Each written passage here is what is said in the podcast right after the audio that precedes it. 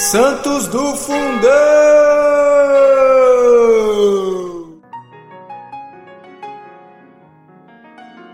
Fala galera, hoje, 11 de março, vamos falar sobre São Vindiciano de Cambraí, bispo. Este santo nasceu no fim do reinado de Clotário II, em 620, quando Santo Eloy era bispo de Noyon. Sucessor na sede de Cambraí de Santo Albérico era pastor terno e vigilante, caridoso, zeloso e desinteressado. Foi durante seu episcopado que se deu a translação do corpo de Santa Maxelenda, martirizada em Caldre. Conta-se então o seguinte fato: havia na cidade uma viúva, chamava-se Amaltrudes, e era mulher de grande piedade que vivia a fazer o bem, a cuidar dos pobres.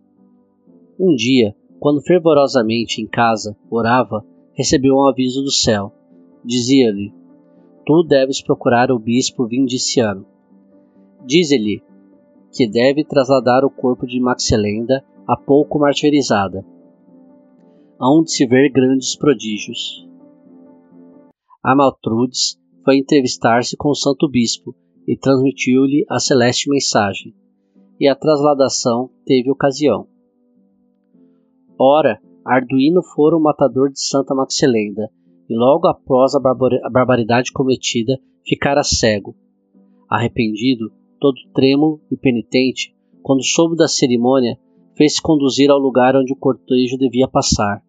Então, sentindo a aproximação da santa que assassinara, num ímpeto, atirou-se de joelho ao lado da maca em que a Marte era levada e, publicamente a chorar, suplicou perdão para o crime que havia perpetrado. No mesmo instante, recuperou a vista. E a primeira figura que viu, depois da Santa Marte, foi serenamente estirada no singelo esquife em que viajava, foi Vindiciano. Sempre chorando, levantou-se nervosamente e, entre soluço, foi jogar-se aos pés do bispo para relatar tudo o que lhe sucedera. Vindiciano, comovido, não permitiu aquela não não perdeu aquela oportunidade.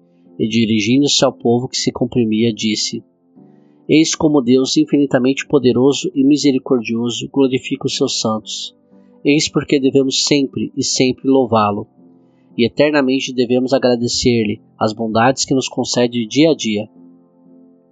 Em 686, São Vindiciano também se, se ocupou com a transferência dos corpos de Santa Eusébia e Santa Gertrudes, transferindo-os para a igreja do mosteiro de Ramage, que consagrara solenemente. Velando sem cessar pelo rebanho que apacentava, perene socorro da pobreza, esteio de fracos e oprimidos, zeloso do direito sagrado de viúvas e de órfãos, São Vindiciano em paz faleceu em 712. Sepultado no mosteiro de, do Monte Santo de Eloy, o túmulo que lhe recebeu os restos foi ilustrado por inúmeros milagres, tornando-se por muitos anos lugar de peregrinação. Depois de 1601, passou o corpo de São Vindiciano a descansar na Catedral de Arras. São Vindiciano de Cambraí, rogai por nós.